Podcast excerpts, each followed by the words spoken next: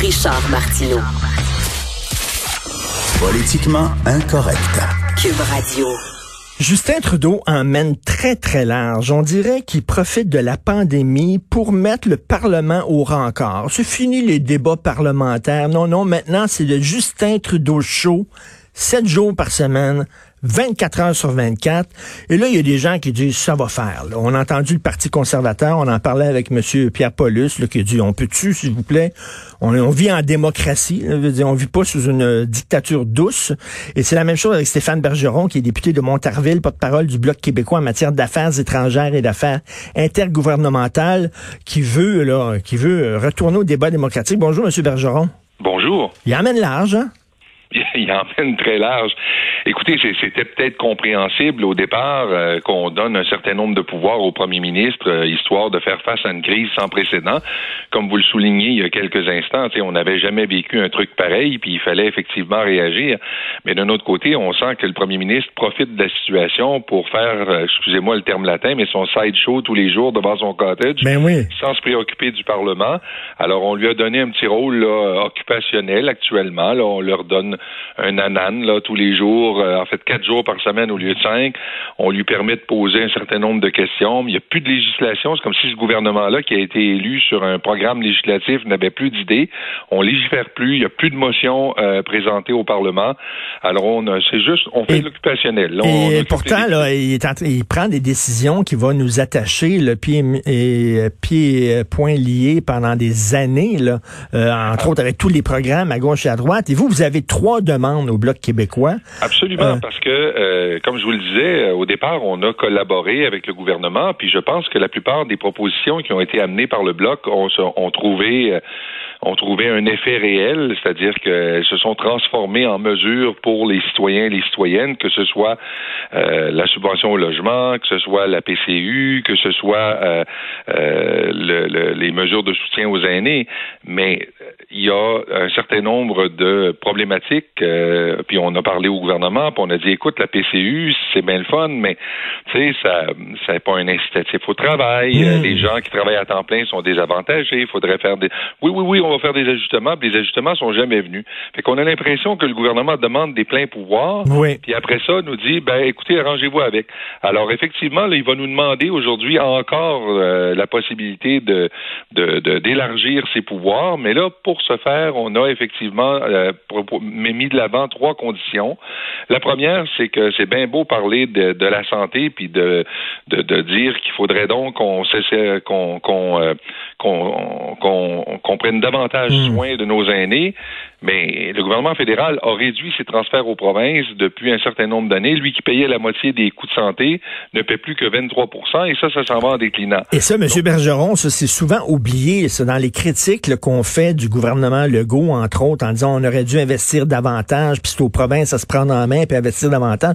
On oublie le fait que les transferts en santé ont été coupés par le fédéral. Absolument. Puis d'ailleurs, dans les transferts en santé, il n'y a pas un sou qui est transféré pour les soins aux aînés.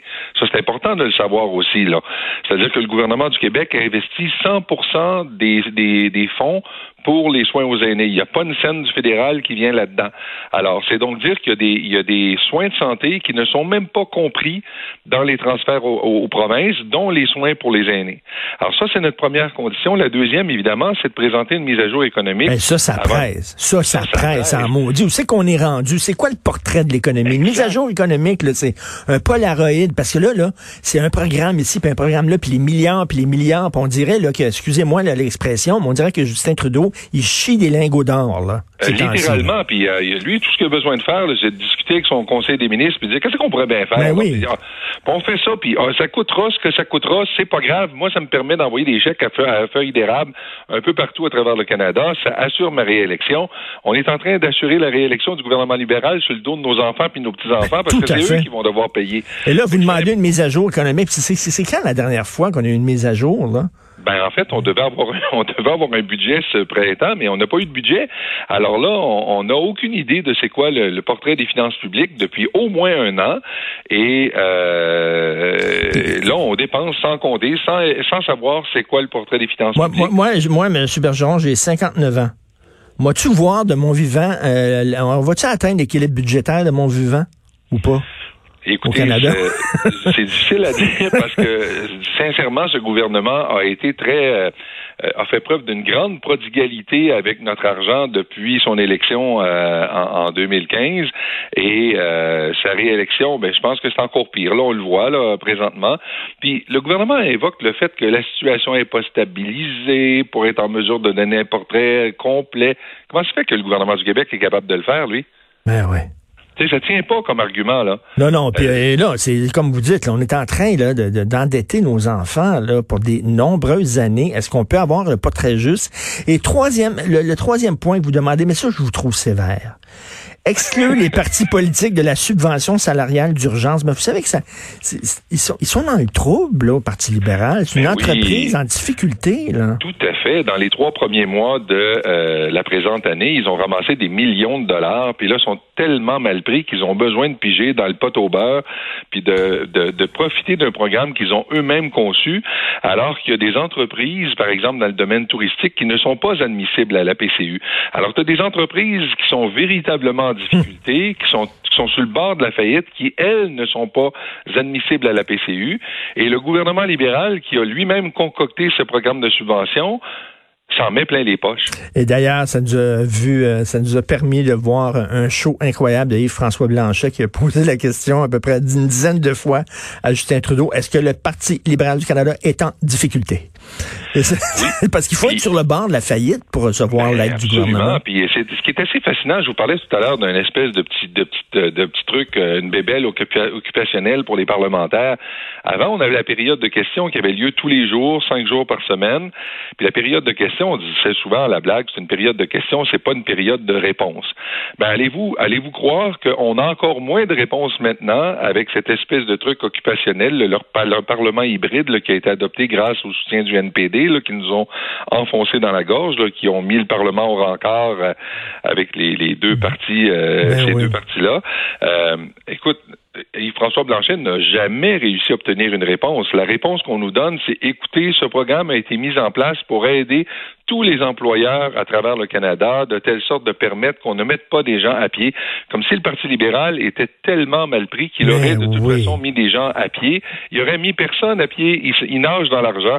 En d'autres là, là, et comme vous dites, là, alors qu'il y a des entreprises qui sont vraiment sur le bord de la faillite, qui n'ont pas droit à l'aide du gouvernement. Tout à fait. Puis ce qui est d'autant plus euh, incroyable, c'est que ce gouvernement-là avait promis de rétablir le financement public des partis politiques. Ils l'ont pas fait. Et là, ils le font par la bande pour eux autres mêmes. Alors, ils viennent, piger, ils viennent piger dans les fonds publics pour préparer leur prochaine campagne électorale, pour préserver leur magot de guerre, parce que là, les millions qu'ils ont ramassés, ils sont pas obligés de les dépenser, ils sont obligés de payer leur personnel avec. C'est vous et moi, à travers nos taxes et nos impôts, qui payons le personnel du Parti libéral du Canada. Non, non, ils sont vraiment, ils sont vraiment morts de rire. Donc, c'est vos trois conditions que vous posez, trois questions que vous posez. Puis, euh, en passant, là, la mise au rencard euh, des débats parlementaires, de l'ajout parlementaire sous prétexte que c'est la pandémie, puis bon, euh, il faut respecter les consignes de distanciation sociale. Ça n'a pas empêché Justin Trudeau de prendre un bain de foule pour euh, déposer, euh, mettre son genou à terre devant les photographes et ça n'a pas empêché cinq ministres fédéraux du gouvernement de Justin Trudeau d'aller faire du kayak ensemble. Ben non, mais écoutez, vous avez raison. On a annulé tous les festivals durant tout l'été parce que semble-t-il que c'est très dangereux de se retrouver dans une foule. Ben oui. Et là, le premier ministre qui euh, est un peu à l'origine de cette annulation des grands événements euh, culturels euh, au cours de l'été, les célébrations, il n'y aura pas de fête du Québec, il n'y aura pas de fête du Canada. tout est annulé parce que c'est donc dangereux de se retrouver dans une foule. Première chose qu'il fait, il se ramasse dans une foule pour bien paraître, là, porte son masque. Et mais si c'est pas dangereux d'être dans une foule qui, qui proteste contre le racisme, pourquoi c'est dangereux d'être dans une foule, dans un festival? Et pourquoi, et pourquoi, et pourquoi ça serait dangereux de, d'ouvrir le Parlement puis d'avoir une session qui a de l'allure? Ben écoutez, ça c'est un autre, euh, ça c'est un autre, un, autre argument fallacieux qui nous a été présenté. Là, l'argument pour lequel on a dans cette espèce de formule hybride, c'est qu'on n'a pas trouvé de solution, imaginez-vous, pour euh, permettre aux députés qui ne peuvent venir à Ottawa de voter. Écoutez, quand il a été question de mettre en place un, parlement euh, virtuel, là, les, séances auxquelles on assistait jusqu'à tout récemment, on s'est pas posé de questions, on s'est gratté le ciboulot, puis on a trouvé une solution. Quand il a été question de mettre en place un Parlement hybride comme on a présentement, on s'est pas posé de questions, on n'a pas renvoyé ça à un comité, on a on, simplement, on s'est fait aller le génie, puis on a trouvé une solution. Mais là, tout d'un coup, là, ça a l'air que c'est compliqué que le diable de permettre aux députés qui sont euh, euh, plus, beaucoup plus loin de voter électroniquement. Fait qu'on a refilé ça au comité de la procédure et des affaires de la Chambre. Quand tu veux pas régler une question, on t'envoie ça dans un comité. C'est exactement ce que les libéraux ont fait.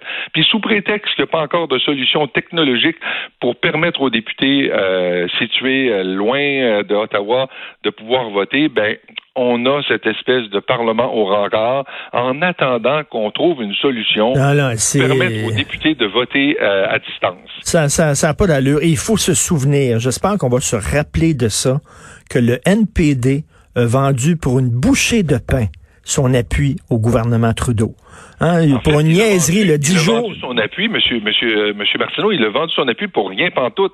Parce que, souvenez-vous, la raison pour laquelle le NPD a donné son appui au gouvernement. 10 jours de congé de maladie. C'était ce vague appui à 10 jours de congé de maladie aux travailleuses et aux travailleurs. Ça relève même pas des compétences du gouvernement fédéral. fait que le gouvernement fédéral a dit au NPD, ben oui, je vais faire, me prendre un engagement sur l'honneur, qu'on va promouvoir ça auprès des gouvernements des provinces puis du secteur privé, puis avec ça, on va mettre le Parlement au rencard. Puis le NPD a accepté. Incroyable. Le NPD a accepté. Il n'y a absolument rien. Le NPD a rien gagné parce que ça ne relève pas du gouvernement fédéral.